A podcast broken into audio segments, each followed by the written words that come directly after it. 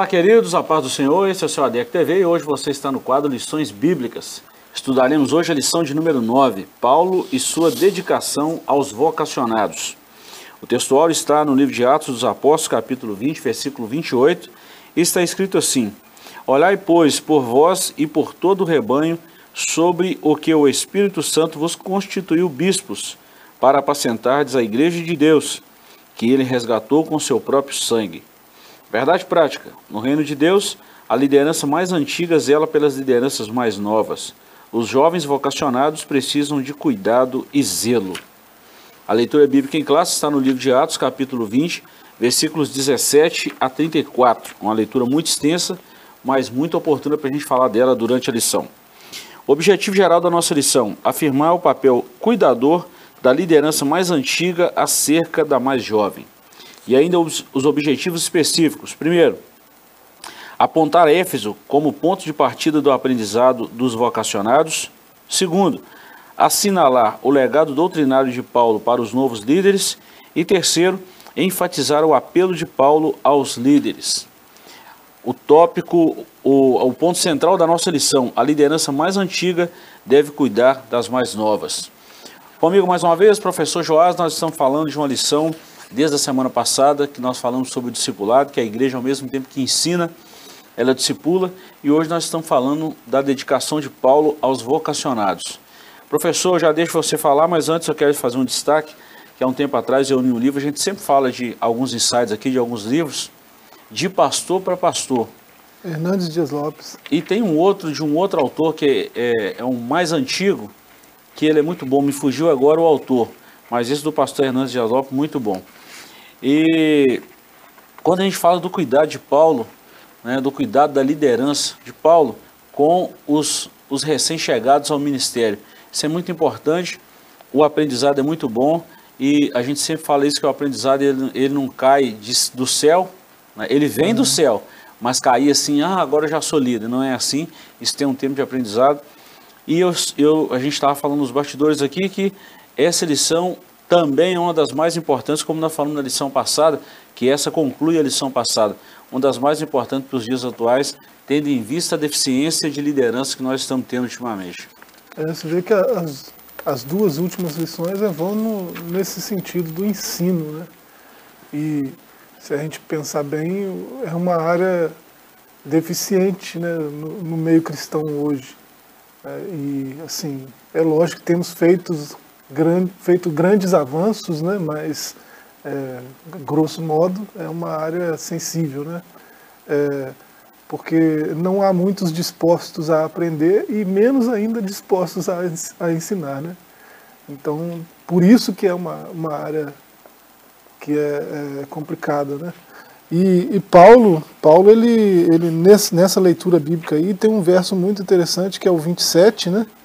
Atos 20, no, capítulo, no verso 27, ele diz: Eu nunca deixei de vos anunciar todo o conselho de Deus. Né? Ele está meio que se eximindo de, de alguma culpa com relação a algum ensino errado que, que, que rondou as igrejas onde ele fundou, né? as igrejas que ele fundou. E ele, não, eu estou livre do sangue, desse sangue aí, eu estou livre, porque eu falei de tudo, todo o conselho de Deus, né? É, e ele, ele se desgastou fazendo isso. Né? Então ele, ele não está devendo nada para a igreja. E assim, hoje é, a igreja tem avançado, tem crescido, né? e ela precisa crescer com, com essa consciência de que precisa formar novos líderes. Né? É, então a igreja não cresce só é, com novos membros, né? tem que ter novos líderes. Então, é, essa, esse ensino dos que vão chegando e esse treinamento dos que vão se despontando na liderança deve ser uma preocupação né, da igreja. Outra coisa, professor, e a gente vai situar de forma histórica e geográfica nessa lição. Atos, a leitura bíblica em classe, eu até fiz uma citação bem no início, a leitura boa, importante para a gente falar dela. Esse episódio desse ensino aconteceu em Éfeso. E nós já falamos aqui algumas vezes, muitas vezes, e, e a gente não cansa de falar isso, que a carta de Paulo aos Efésios é a carta mais doutrinária aos Efésios e aos Romanos. Mas a carta de Paulo aos Efésios é a carta, vamos falar assim, que tem o maior peso doutrinário. Exatamente pela questão de ensino, de conteúdos assim importantes para a igreja, para a liderança, para a formação de novos líderes, para o bom andamento da obra de Deus. Esse episódio está registrado em, em, em Atos dos Apóstolos, nas viagens missionárias dele, mas aconteceu em Éfeso. Sim. Importante assim a, a gente destacar aí essa liderança de Éfeso. Timóteo foi um pastor na, na igreja de Éfeso, né?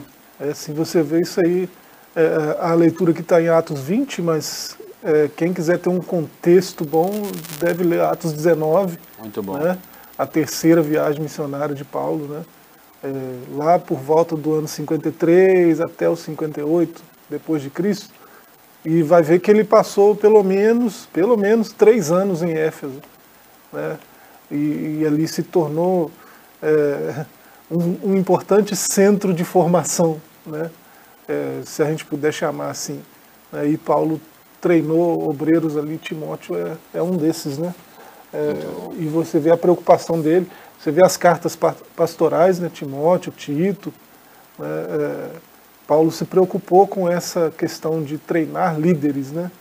É, formar obreiros para a seara. E isso é, isso assim, é, não pode, a igreja não pode perder esse senso de, de esse senso de responsabilidade né, com a liderança. Né? Não pode perder isso.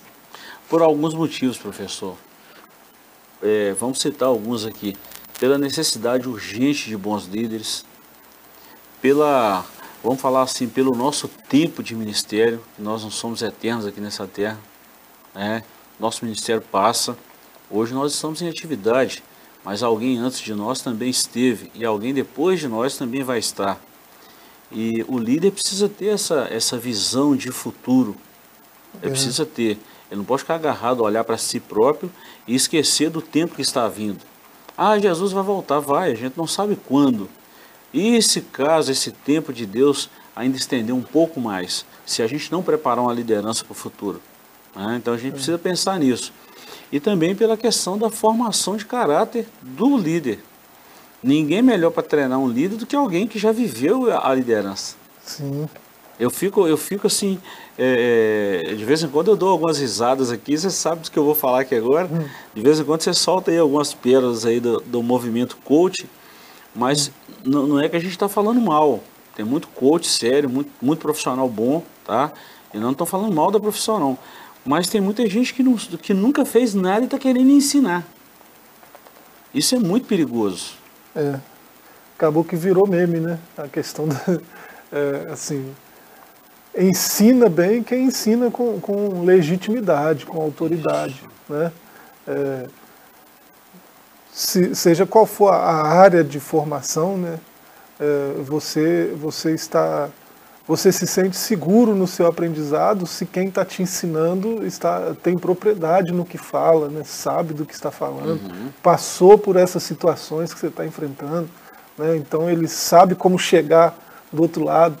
É, o coaching mesmo, né? na, na pureza da palavra, é esse sujeito, esse mentor, né?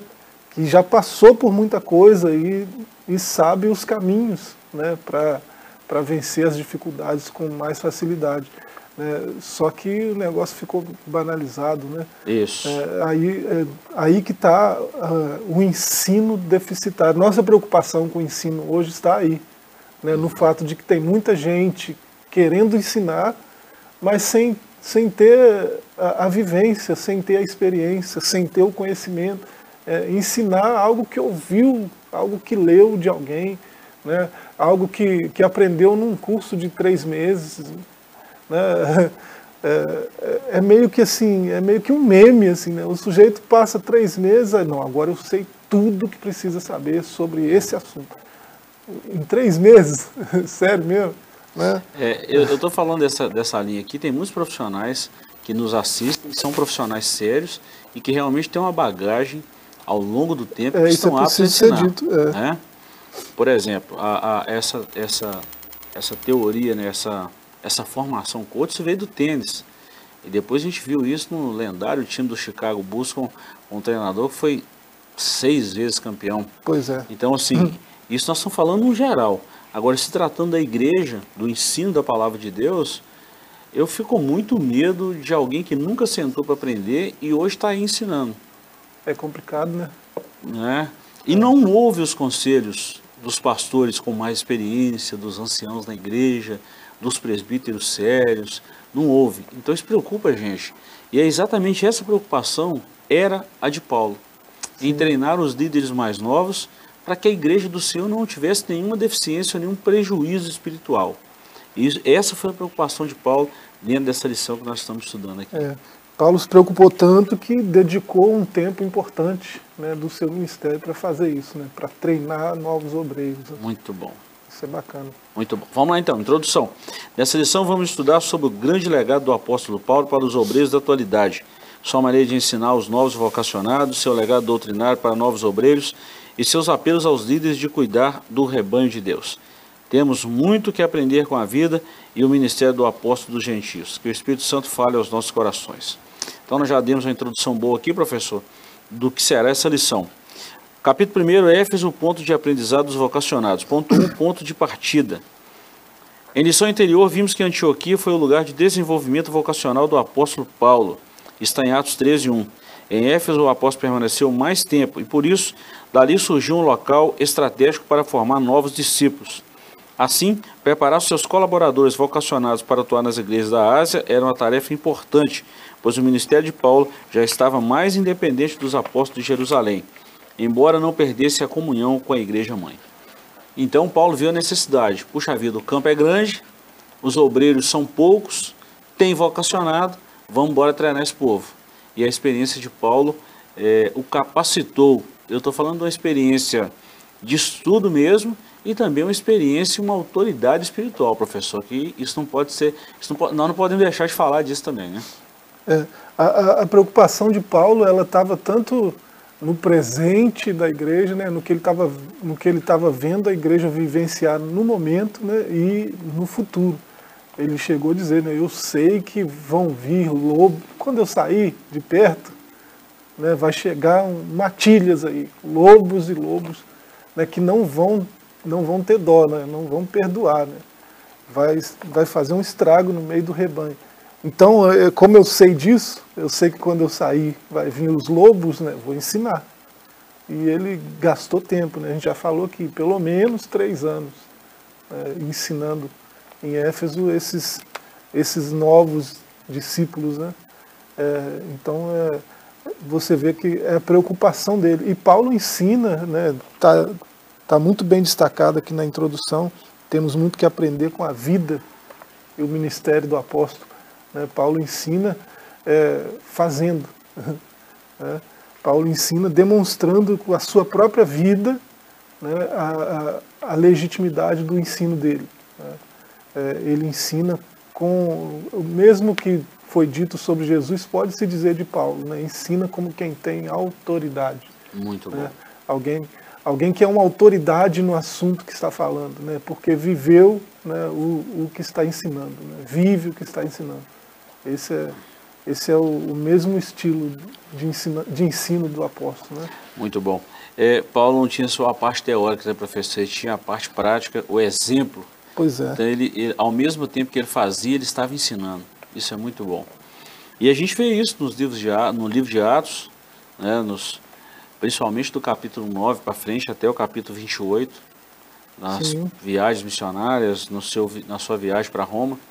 Vemos isso nas 13 epístolas que ele escreveu, o cuidado de Paulo com a igreja, com a liderança, com a liderança mais jovem. E um negócio que eu fico fascinado em Paulo é que ele acreditava na liderança jovem, tá? Pois é. É o que ele diz para o jovem obreiro dele, né? Ninguém despreze você, né, sua vida, pelo fato de você ser jovem, né? É, então, é, ele não via isso como uma dificuldade, uma barreira. Os jovens têm muito a ensinar também. Né? Eles têm muito que aprender, fato, eu também tenho muito que aprender. Né? Mas eles não têm nada para ensinar, mentira. Né? E Paulo sabia disso. Então, é, e é, e é bem melhor fazer o que Paulo fez, né? Seguir esse exemplo, treinar, já que eu tenho que treinar obreiros, vou treinar desde cedo, né? Porque você treina um obreiro jovem, ele, ele está com toda a força para trabalhar e, o, e a seara é grande, os trabalhadores são poucos, então vai precisar de bastante força né, para trabalhar. E nada melhor do que jovem, cheio de, de vitalidade, né, para ser treinado para essa importante obra. Né? É, professor, só dá uma olhadinha no Antigo Testamento e ver como as famílias judaicas ensinavam seus filhos, a responsabilidade da família em ensinar e doutrinar os filhos. Pois só é. dá uma olhadinha nisso aí. É. Ah, eu não quero ir na Bíblia não, então pode ir nas culturas orientais como Japão, China, ver como é que ele cuida dos filhos, como é que essa, essas nações cuidam dos filhos e discipulam as crianças desde cedo. É. Aí a gente vê a mentalidade de um, de um japonês, de um chinês com relação à economia, ao patriotismo, às suas crenças. A, e olha, a e ética, olha nós, né? a, ética. a ética oriental, salvo algumas exceções que a gente não precisa nem mencionar, né? Uhum. É, a ética dos orientais é totalmente louvável, né? Nós tivemos um vislumbre aqui, né? teve aqui eventos no Brasil recentemente, né? Olimpíadas, Copa do Mundo, né? Você, normalmente, quando tem só brasileiros no estádio, termina a partida, o estádio fica vazio, mas cheio de lixo. Vazio de gente e cheio de lixo. Né? Quando tinha eventos na, na, na Copa, nas Olimpíadas, onde esse pessoal estava na plateia, terminava a plateia vazia de gente e de lixo. Né? Você via japoneses lá, né? Já acabou, já está indo todo mundo embora, mas ele não se conforma em ir embora e deixar o lixo ali. Então ele vai e passa. Olha só que, que, é um que coisa, né? E, é. e, Paulo tinha essa preocupação, professor, em ensinar esses mais jovens. Ele ensinava, os, ele ouvia os jovens, ouvia Timóteo, porque o jovem tem uma força hum. que, que, vamos falar, os anciãos já não têm mais. É. Eu costumo dizer uma frase, professor, eu li isso no livro, essa frase não é minha que se a gente pegar a sabedoria dos anciãos e a força do jovem e somar isso aí, pensa o que, que vai dar. Pensa o que, que a igreja vai ser. É. Eu, já, eu já conversei com jovens que pensam que assim tinha entendimento errado a respeito de, de alguns líderes mais, mais anciãos, né? Uhum. É, pensava que era questão de arrogância deles. Né? Não, é, não é questão de arrogância, de, de não parar para ensinar, para conversar, né? para trocar ideia. É, muitos anciãos não fazem isso, não é por arrogância, é ou por timidez, né? ou, é, eu não sei, mas arrogância não é. Né? é paciência, talvez. Né? Uhum. Né? O, o jovem o jovem está né, naquela atividade intensa, então é para parar para conversar com ele, é preciso ter um pouco de paciência né, para ensinar algo para um jovem. Né. Então é, eu acho que o que falta às vezes é isso, paciência. E para Paulo sobrou. Né. Ele ficou o tempo necessário para ensinar todo o conselho de Deus. Deve ser bastante coisa, né? Ô professor, e sem contar que o conhecimento leva tempo. É. Isso não é da noite para o dia. Isso demora. Isso demora. O desenvolvimento pessoal, espiritual, isso é gradativo. Isso não é da noite para o dia. Por isso que Paulo gastou tempo. Isso é muito bom. Ponto 2, Paulo e o despertamento de novas vocações. O ministério de Paulo tomou uma proporção muito ampla. Era um ministério internacional para levar as boas novas aos centros culturais do mundo, ele não podia atuar sozinho. Por isso, o apóstolo arregimentou e investiu em pessoas para que o auxiliasse a levar o evangelho. E o ponto 3 eu vou ler, a gente comenta os dois. Paulo, um mestre inspirado. O apóstolo Paulo aproveitou a boa vontade dos seus filhos na fé para o aprendizado no evangelho. Nesse sentido, ele tornou-se um mestre inspirado para os que o ouviram, pois o apóstolo recebeu a revelação do próprio Senhor. Assim, Paulo reunia vocacionados para dar instruções de como pastorear a igreja local. Pensa, professor, nós hoje com, com um pai na fé, igual o apóstolo Paulo ao nosso lado ali, ensinando, orientando, corrigindo. Paulo era duro, né? a gente sabe disso. Mas ele queria o bem tanto da igreja quanto do vocacionado, do, do, do novo líder. É. É, Paulo, Paulo, um mestre inspirado, né? mestre. Essa essa dedicação de Paulo, né, a gente está sempre repetindo, deve ser copiada, porque a igreja, desde essa época, a igreja está crescendo. Né? é, e a igreja cresce, assim, dois mil anos de crescimento, né? durante todo esse período, é, houve momentos de muita instabilidade. Né? A igreja se dividiu de algumas formas, né? houve partições, dessas divisões surgiram outras divisões, a igreja foi, né? houve uma instabilidade durante esse crescimento. É, instabilidade que não haveria se todos os líderes tivessem o cuidado que Paulo teve. Né?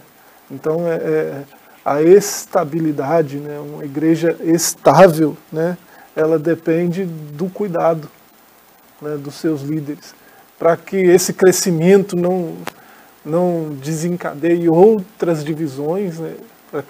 seja um crescimento estável, não instável, né? é preciso um cuidado especial no ensino.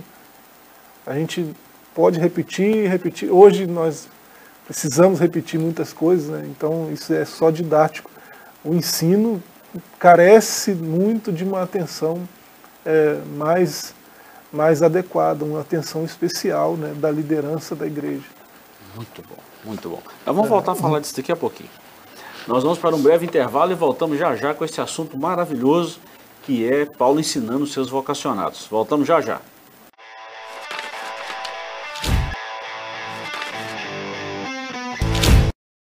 Olá, queridos, estamos de volta com o quadro Lições Bíblicas. Você está no ADEC TV e nós queremos aproveitar e fazer um convite a estar conosco na nossa igreja em um momento muito importante, que é aos domingos pela manhã, às 8 horas, quando nós estudamos essa, essa lição e outras em loco. Você é o nosso convidado especial. Um abraço a todos os nossos amigos, irmãos em Cristo, pessoas que nos acompanham toda semana. Deus te abençoe de uma forma muito especial. Professor, nós encerramos o, o bloco anterior falando que o ensino hoje carece de bons mestres. É, volto a falar, não é só ancião, tem muitas pessoas mais novas aí que estão preparadas para esse momento, né? que começou muito cedo, começou muito cedo. É, isso, isso chama atenção também, professor, e vai aqui um recado, né, um aviso para a rapaziada aí que tem essa vocação, que tem esse, esse dom, que deseja o episcopado, a começar cedo, a, pois é. A ter acesso a bons livros, a ter um mentor. Eu quero até falar isso, que nós precisamos de uma mentoria constantemente, isso é bíblico. Esse termo aí que, que o mundo dos, vamos falar assim, dos desenvolvedores usam, que é a mentoria, isso é bíblico, isso acontece há muitos anos. Olha, olha Jetro com Moisés. Jetro foi um mentor de Moisés e, e muitas outras coisas. Olha Jacó para os seus seus 12 filhos, mentor. E tem uma série de, de outros mentores aí, né? Então, assim, a galera nova aí que está vindo aí, que cola no seu pastor, cola no seu líder e desfruta esse prazer aí, esse momento aí de ser treinado para assumir alguma coisa no futuro, ou até mesmo no futuro próximo, né? Tem, tem que ter essa aptidão, né? É, maturidade, maturidade cristã não tem muito a ver com idade, né? Isso tem, tem uma turminha aí de jovens que é bem, muito maduro espiritualmente falando, né? Tem, já anda com Cristo há bastante tempo. E tem gente que, que com mais idade que até professa alguma religião, né? frequenta alguma denominação e não tem tanta intimidade com Deus, não tem tanta maturidade assim, né? É, o andar com Deus que ele entende não é mesmo andar com Deus. Né? É, então, é, é maturidade. Né? O, o, o, ensino tem muito a ver com isso.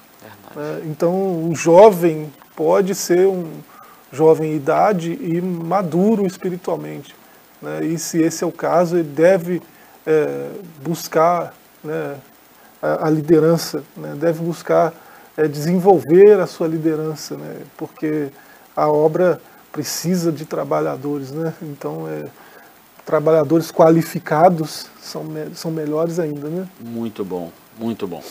Bom, professor, vamos lá para o nosso capítulo 2, o legado doutrinário de Paulo para os novos líderes. Ponto 1, um, advertência de Paulo a respeito dos judaizantes e dos gnósticos. Quem eram os judaizantes? Durante o ministério de Paulo, muitos judeus acolheram a mensagem apostólica e tornaram-se cristãos, mas nem todos aceitavam a liberdade cristã dos gentios. Por isso, alguns deles torceram o ensino do apóstolo, afirmando que a salvação dos gentios dependia da observância da lei mosaica. Assim, exigiam que os gentios convertidos observassem a lei, tais como alguns aspectos, a prática da circuncisão, a guarda do sábado, sábado judaico, a observância dos ritos que envolviam datas e comidas. E o ponto B, quem eram os gnósticos? Havia cristãos adeptos ao gnosticismo. Estranho isso aqui, né, professor? Mas é sério. Eles acrescentavam elementos filosóficos à fé cristã que corrompiam a sã doutrina. Era uma filosofia prejudicial ao evangelho que Paulo ensinou. Os gnósticos se consideravam mais espirituais que os demais. Para eles, o espírito era mais importante que o corpo e ensinava que o corpo é matéria imprestável. Da implicação desse ensino resultava a banalização da graça, uma graça que não requer arrependimento, santidade e disciplinas espirituais, não é graça verdadeira. O apóstolo Paulo refuta esse, falso evangelho dizendo: E o mesmo Deus de paz vos santifique em tudo, e todo o vosso espírito e alma e corpo sejam plenamente conservados irrepreensíveis para a vinda de nosso Senhor Jesus Cristo. se a gente falar que não tem movimento assim no nosso dia, nós estamos sendo muito irônicos. Mas que falta bons ensinadores para combater essas heresias, isso aí sim. Sim. A gente fala de vez em quando aí da teologia, do coaching, é por isso, né? Porque são os gnósticos modernos, né? É, o gnosticismo moderno é, se propaga por meio dessa, dessa teologia aí. Né? Uma teologia muito ruim. E assim, há, há quem, quem coloque um contraponto, né, mas nem todos estão atentos né, a, essa, a esses contrapontos. É, mas aí, os judaizantes também têm, hoje em dia. Né? É, gente achando que a salvação depende só de, de, de atos de justiça meus, né? depende. É, de, do meu do, do, quanto eu tenho cumprido a lei, né? Então é, também os, os tem hoje, né? A igreja também os tem hoje, é, tanto judaizantes quanto gnosticistas, né? gnósticos. É, e aí, aí o, o, ensino puro da, da escritura, o ensino genuíno da escritura é que joga por terra esses, esses ensinamentos falsos, né? É, por isso que por isso que a gente deve voltar a, a, a, palavra, voltar à palavra, ensinar o que a Escritura diz, né, do jeito que Deus inspirou, né, é, sem, sem argumentos humanos, sem filosofias, sem mistura, né, o Evangelho puro. É, então a gente precisa voltar a esse ensino, porque judaizantes eram é, é, aqueles judeus convertidos, né, que por serem judeus devem sim continuar circuncidando, devem sim observar. É, os, os, sábados são ordenança perpétua para os judeus. Né? É, mas eles começaram a, a olhar para a liberdade que os gentios têm né? e falaram: não, vocês, vocês não podem servir a Cristo desse jeito aí, tem que servir a Cristo igual a gente serve.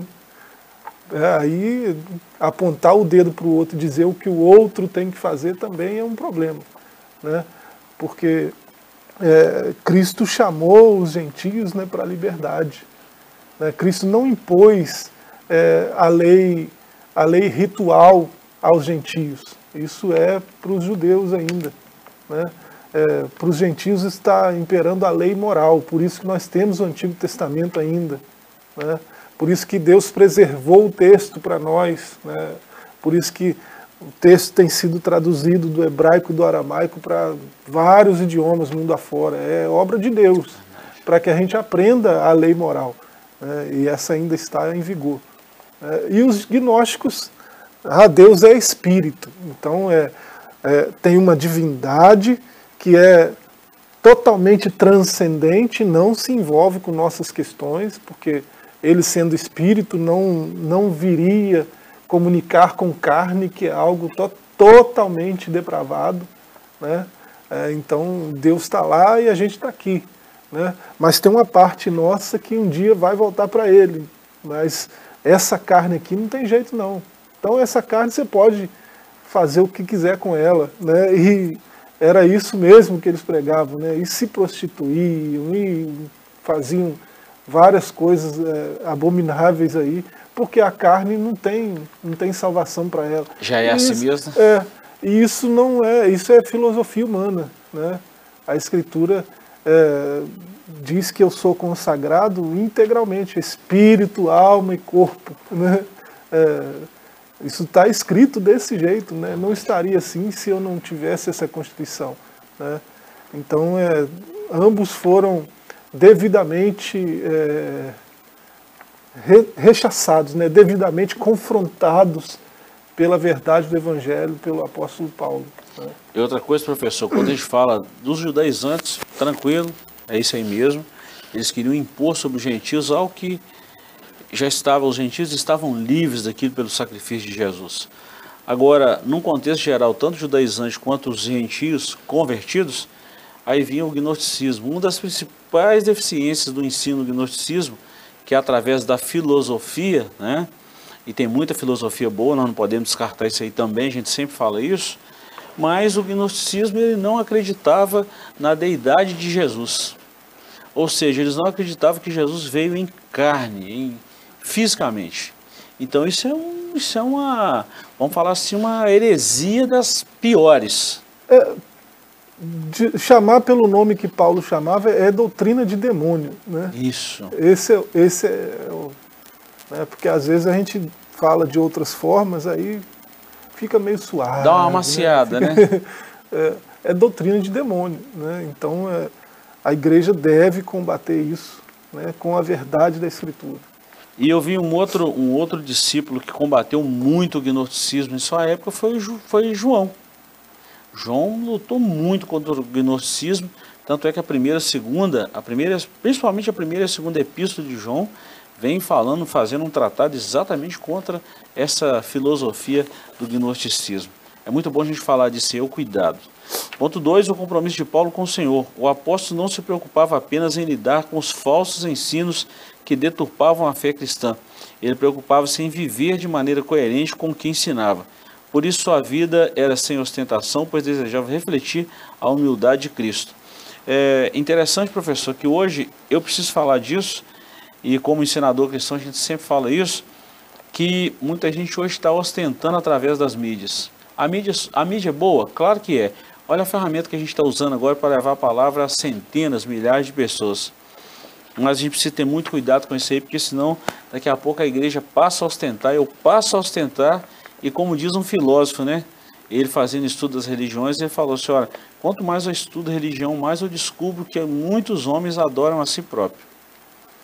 É, é, é, falta coerência, né? É a palavra, né? É, às vezes a gente diz que está adorando a Deus, né? É, mas a gente está, a gente vai no culto é por causa de nós mesmos, né? Eu vou no culto não é para falar com Deus, cultuar a Deus, não é para ouvir a voz de Deus. Eu vou no culto que é para eu me sentir bem, para eu ter uma experiência social bacana, para eu ouvir música boa. Então, é, é, o culto é para mim, no caso, né? É, então a gente se engana às vezes com essas coisas, falta coerência. A gente fala uma coisa e busca outras coisas, né? A gente tem um discurso e na prática a gente está buscando o oposto daquilo que a gente fala. É, e a gente precisa ter cuidado com isso, né? Eu vou falar um texto, um, um versículo, um texto que Jesus falou e aplicou aos fariseus e aplica a nós hoje. A, todo tempo, a palavra de Deus é viva, né? Errais por não conhecer as Escrituras e Jesus foi um pouco mais longe, nem o poder de Deus. A, a falta de conhecimento das Escrituras e essa vanglória humana, essa ostentação, traz um prejuízo muito grande a, a novos. Tem muita gente boa, viu, professor? Muita gente que a gente vê esse perfil de liderança, mas que está ostentando muito e que está vivendo uma vida que não condiz com aquilo que está falando, está ensinando. É. Eu vejo muita gente pregando e falando, e a gente precisa vigiar nisso, porque senão a gente, eu, eu como ensinador, como pastor, muitas vezes eu preciso fazer uma visão introspectiva, porque senão eu caio nessa cilada de falar uma coisa e viver outra. É, eu preciso conhecer, né? Jesus estava falando isso, essas palavras aí, conhecer a Escritura e o poder de Deus, com gente que citava de cor, né? Aí, o que, é. que você quer? Berechit? De cor, né? Então, é, o conhecer que ele está falando não é, não é de saber o texto, de, né? Exatamente.